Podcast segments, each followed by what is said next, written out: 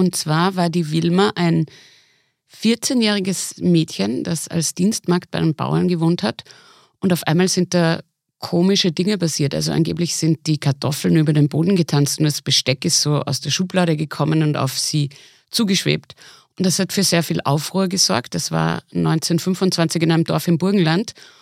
Und äh, daraufhin hat zuerst eine Habsburger Enkelin, die Elisabeth Windischgrätz äh, hat die damals geheißen, das war die Enkelin von Sissi und Franz Josef, Wilma zu sich geholt auf ihr Schloss und später haben dann Wissenschaftler äh, an der Uni Wien sie auch untersucht und wollten wissen, was sind das eigentlich für komische Kräfte, die dieses Mädchen hat.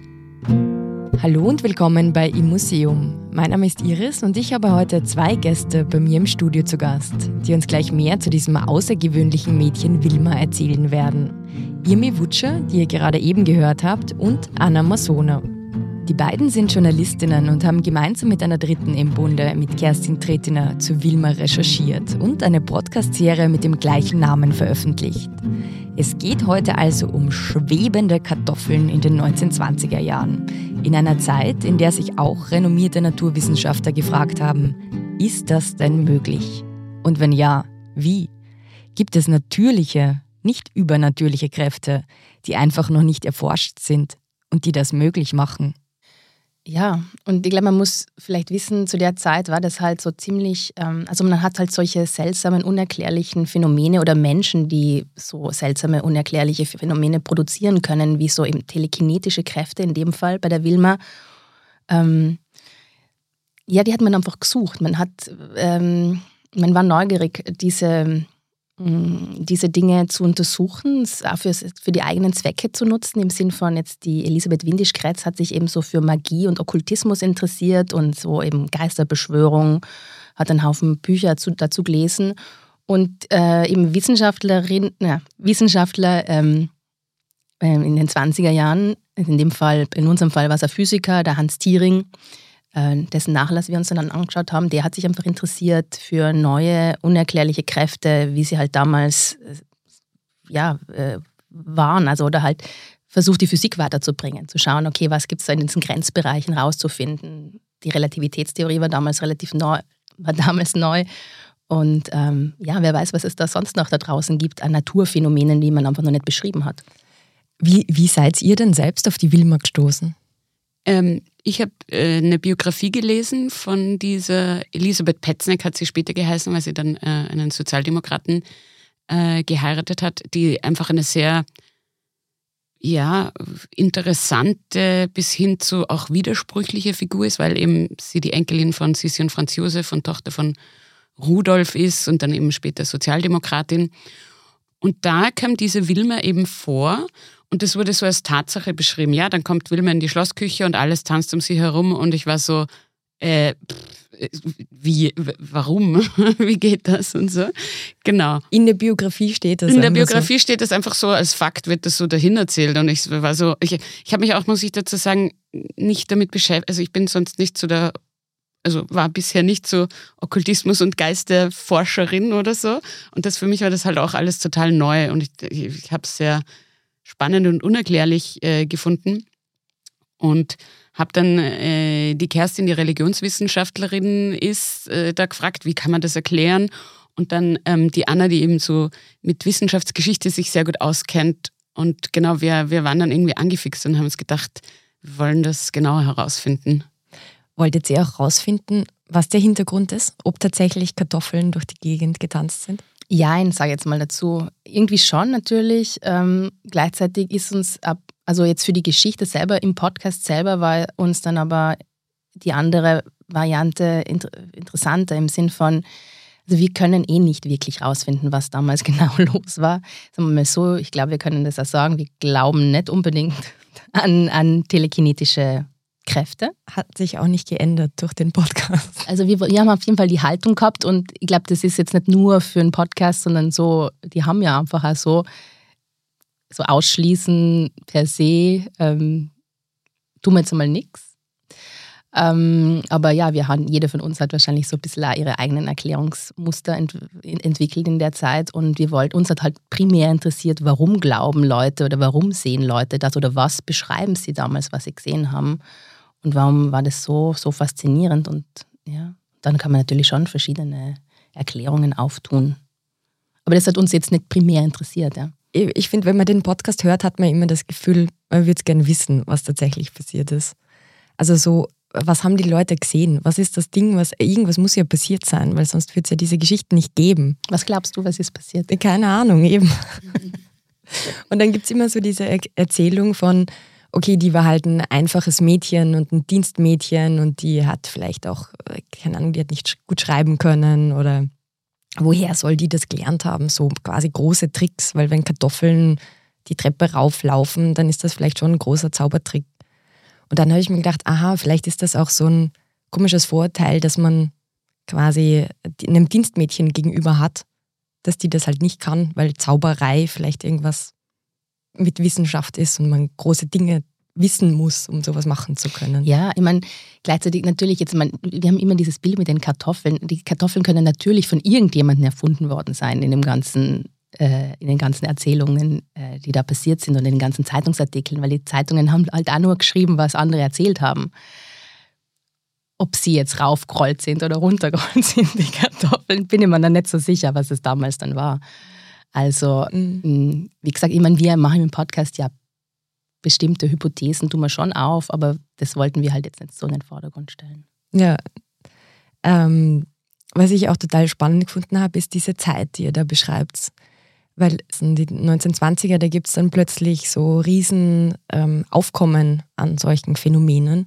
Dann habe ich mir auch gedacht, das ist, finde ich auch total spannend mit heute, weil heute wird vielleicht niemand sagen, es fliegen Kartoffeln durch die Gegend, aber es gibt einfach überall, also im Land, kenne ich Leute, die dann so Medien sind, die man dann anrufen kann und dann gibt es so Einleitungen, Ausleitungen. Also es ist ja auch total populär gerade wieder, dass man so ein Medium befragt, um sich von irgendwas zu befreien.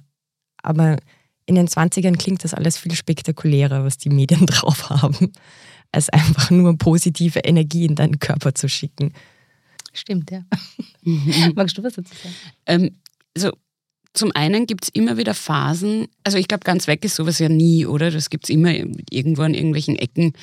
Ähm, aber man kann historisch schon so gewisse Phasen ausmachen, wo das sehr populär ist oder auf einmal sehr auch wirklich so im Mainstream, sage ich jetzt mal unter Anführungszeichen, angekommen ist. Und die Medien darüber schreiben, nämlich. Oder ja, genau. Ich glaube, das ist ein ganz die großer Medien Fakt. über die Medien schreiben. Mhm. Und so diese erste große Welle der, der Spiritistinnen war ja interessanterweise in den 1850er Jahren in den USA. Da gibt es diese ganz berühmten Fox Sisters, die auch mit so Klopfzeichen hinter der Wand mit angeblichen Geistern kommunizieren. Und, und dann eben die 20er Jahre. Und interessanterweise sind das beides Zeiten nach so Kriegen und nach so sehr großen gesellschaftlichen Umwälzungen oder wo auch furchtbare, also 1850er, das ist nach dem Bürgerkrieg in den USA und, und, und eben die 20er sind nach dem Ersten Weltkrieg. Und dass das vielleicht schon so ein Phänomen sein kann, um mit sowas auch umzugehen. Oder was, was wir da halt für die 20er rausgefunden haben, man hat halt auch irgendwelche Verwandten, Freunde verloren, die man einfach nie wieder gesehen hat. Und da war vielleicht auch so ein Bedürfnis da, ins Jenseits Kontakt aufzunehmen, um die zu verabschieden. Also man kann ja im weitesten Sinne auch so für Verabschiedungs- oder Rituale einfach nur mit Dingen umzugehen. Und, und auch Religionen bieten ja sehr oft Rituale, um mit Dingen umzugehen. Und das kann schon so auch eine Form dessen sein, irgendwie, glaube ich. Und gleichzeitig äh, ist war es halt auch eine Ablenkung. Also das waren ja auch Spektakel, diese Seancen. Ne? Das war so, hm, das haben wir jetzt im Podcast nicht so drinnen, aber es waren ja vielfach auch Leute, die so aus dem Zirkus kommen, also aus dem Zirkus kommen und die später dann auch so in die Filmbranche zum Beispiel gegangen sind. Da gibt es einen Typen in Wien, der hat so Seancen organisiert, ist auch mit einem Medium herumgereist und der ist dann später ein ganz großer Filmimpresario geworden in Deutschland. Also dieses, dieses Show-Element ist, glaube ich, ja total wichtig. Das war halt damals das der neue heiße Scheiß, ja. Ja, es klingt so was, was dann so der, der Punkt im Podcast ist, wo er dann erzählt, wie die Wissenschaft da drauf anspringt. Ja, und also generell äh, sieht man, das war halt so auch die Zeit, in den Disziplinen, wo einfach auch viele Disziplinen noch neu waren. Das ist mir auch vorher nicht so bewusst geworden. Zum Beispiel die Psychologie gibt es erst als Disziplin erst seit Ende des 19. Jahrhunderts. Das heißt, und so in der Anfangszeit von, also im 19. Jahrhundert waren halt so viele Fächer noch nicht so aus, äh, ausgereift, wie sie halt dann so Anfang des 20. Jahrhunderts. Das war halt genau die Zeit, wo sich das halt raus, rausbildet. Und das heißt, die Wissenschaftler waren damals schon so mehr universeller unterwegs. Das heißt, es war dann halt auch möglich, dass sich ein Physiker wie der Hans Thiering interessiert auch für Psychologie und dass du nicht genau weißt, ähm, ja, dass du nicht einfach genau deine Fachdisziplin hast, wo du, äh, wo du da drin forschst. Und okay, und dann war halt ganz viel an Technik neu, also Elektrizität war neu, Röntgenstrahlen waren neu. Und das hat alles so, so einen Nimbus gehabt von, ja, zuerst entdeckst du halt so einen Mechanismus und dann fragst du dich, okay, was ist jetzt eigentlich los? Und dann erkennst du, okay, da gibt es Röntgenstrahlen, da gibt es was, äh, was Materie durchleuchtet. Ähm, und so, so, in dem Ganzen, ähm, ähm, in dem ganzen sozusagen Geistes, äh, der ganzen, wie sagt man da, ja, also in dem ganzen Paradigma war das halt so dann ein, so möglich so zu forschen und so, so zu denken. Es sind ja tatsächlich dann so Versuche durchgeführt worden. Also ich glaube, das haben wir noch gar nicht so gesagt, weil im Podcast kommt das so groß vor, ähm, dass ja untersucht worden ist, wo ist die Grenze jetzt zu einem, wo das auch gar nicht als übernatürlich bezeichnet worden ist, sondern okay, da gibt es jetzt Leute, die können Messer durch die Luft schweben lassen, möglicherweise, man weiß es nicht. Schauen wir uns das jetzt einfach ganz trocken wissenschaftlich an und versuchen mal rauszufinden, wie die das eigentlich machen. das ist einfach ein, nicht was Übernatürliches, nicht ein Geist, sondern das funktioniert einfach ähm, wir wissen nur nicht, wie es funktioniert und wir wollen jetzt rausfinden, wie es funktioniert. Ja, eben das hat uns eben total fasziniert und das war eben auch cool, dass wir diese Unterlagen gefunden haben im ja, Nachlass vom, vom äh, Tiering.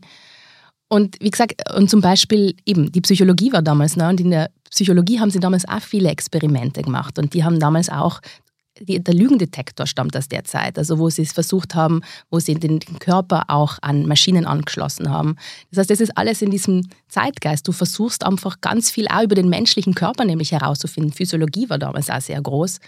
Und ähm, ja, das heißt, das, das ist alles nicht so weit entfernt von, von, von der Wissensproduktion, wie wir das heute vielleicht sehen. Ja. Hat für euch da auch einen Moment gegeben, zu, zu sagen, vielleicht gibt es, oder ich, wenn ich, ich denke mir, wenn ihr euch so lange damit beschäftigt, dann muss es doch immer wieder Momente geben, wo man an der eigenen Rationalität zweifelt oder sich fragt, wo sind mein, wo ziehe ich die Grenzen von dem, was ich glaube, was tatsächlich passiert und ähm, was man vielleicht nicht wissen kann, was passiert. Ja, sicher. Also.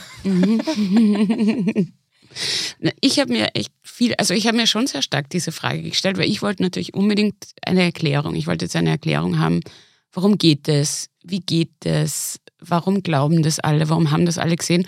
Und das ist ja noch so ein lustiger Fakt, den wir noch nicht erzählt haben, weil die, unsere Redakteurin, die Monika, hat äh, irgendeine verwandte Nachfahrin von dem, von der Elisabeth Windisch-Gretz die irgendwie auch noch mit jemandem gesprochen hat, der damals da dabei war in diesem Schloss und die schwören bis heute Stein und Bein, dass da die Pfannen und die Töpfe geflogen sind. Also die Geschichte kenne ich gar nicht.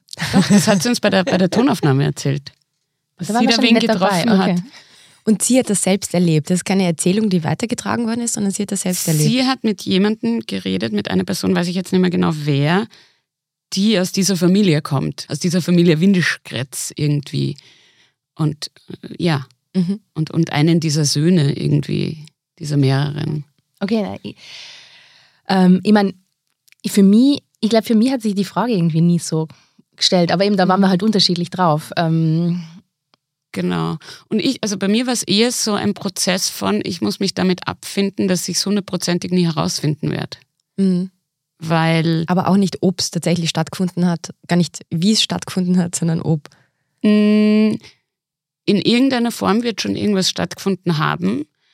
Und was wir halt auch im Podcast machen, es gibt halt immer so verschiedene Versionen, was Wilma gewesen. Also wir haben halt zehn Wilmers und einer davon stimmt vielleicht oder vielleicht stimmt keiner davon. Also ich kann mir gut vorstellen, dass sie vielleicht irgendwie eine Krankheit gehabt, weil, weil sie ja auch an so einer Nervenkrankheit gestorben ist. Vielleicht hat sie irgendeine Krankheit gehabt, wo sie so Anfälle gehabt hat, wo sie zuckend am Boden gelegen ist und alles um sie herum rumgeflogen ist und die Leute haben es interpretiert als die lässt was fliegen. Vielleicht, ich weiß es nicht. Vielleicht hat sie auch einfach Schaustellertricks können. Who knows? Vielleicht hat sie auch wirklich Dinge fliegen lassen. Oder vielleicht haben sich die Leute, weil sie unbedingt wollten, dass was passiert, das total arg eingeredet und haben dieses arme Mädel da, die eh nicht gewusst hat, was mit ihr passiert, irgendwo hingesetzt und gesagt, boah, da fliegt alles und so. Und das Kind so, what, warum?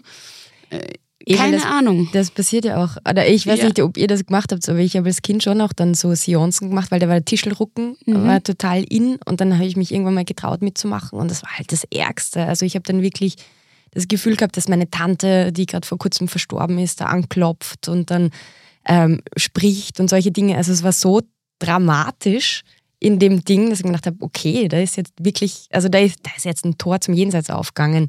Mhm. Und natürlich passiert das alles, wenn man schafft ja eine Atmosphäre mhm. und dann gibt es diese Aufregung und dann tut man das und dann will man ja auch, dass was passiert. Genau, eben, also ich habe hab auch ein bisschen so nachgeschaut für so Erklärungen für Seancen und eines ist schon, dass man sich eben gemeinschaftlich so voll so rein denkt oder reinsteigert vielleicht sogar fast und das dann, wenn man es richtig glauben will, dann glaubt man es auch, was irgendwie auch total interessant ist eigentlich, ja, also mhm. ist ja mhm. auch irgendwie cool, so, wenn wir alle daran glauben, dass da jetzt ein Geist erscheint, dann erscheint einer und so und ich bin mir nicht mal so sicher, also wir haben ja diese ganzen ähm, Aufzeichnungen über diese äh, Versuche da und selbst das war ja spektakulärst. Da sind ja Leute in Käfigen gesessen und dann waren irgendwelche Netze über ihre Hände und dann haben sie noch irgendwelche am Tisch irgendwelche Leuchtdioden angebracht und trotzdem war es aber irgendwie halb finster, weil es geht nur im Halbfinsteren, wo man sich dann wieder denkt, naja, kann man ja dann auch wieder eigentlich tricksen so.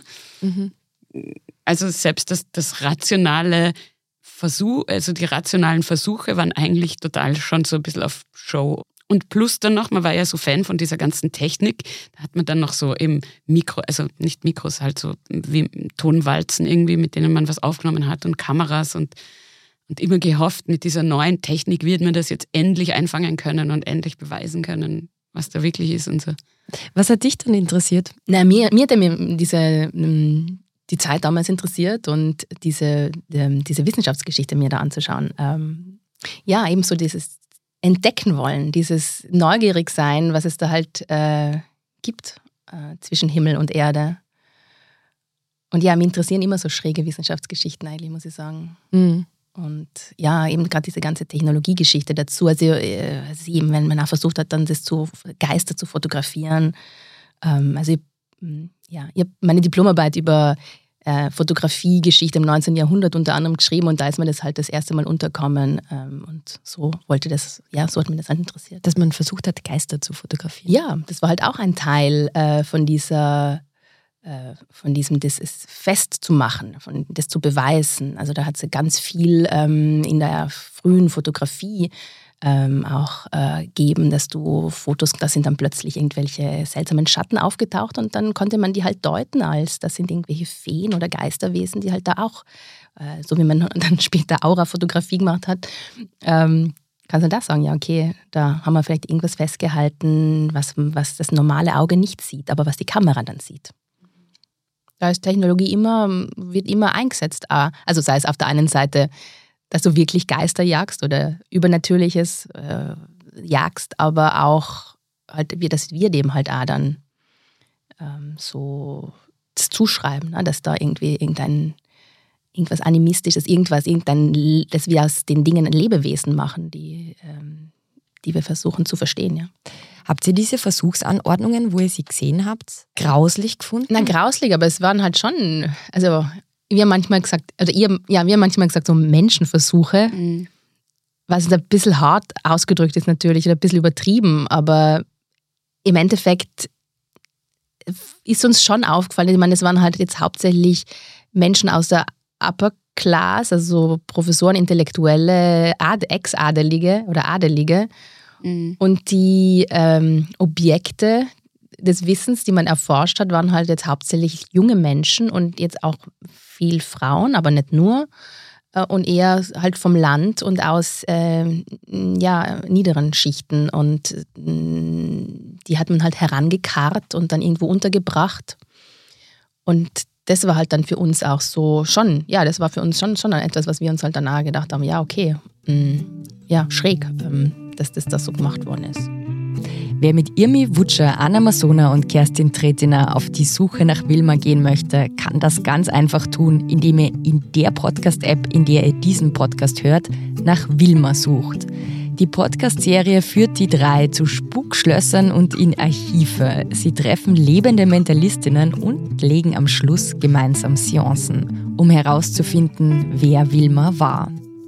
Und wenn ihr schon in eurer Podcast-App unterwegs seid, dann hinterlasst uns doch bitte eine positive Bewertung. Das hilft nämlich anderen, diesen Podcast zu finden.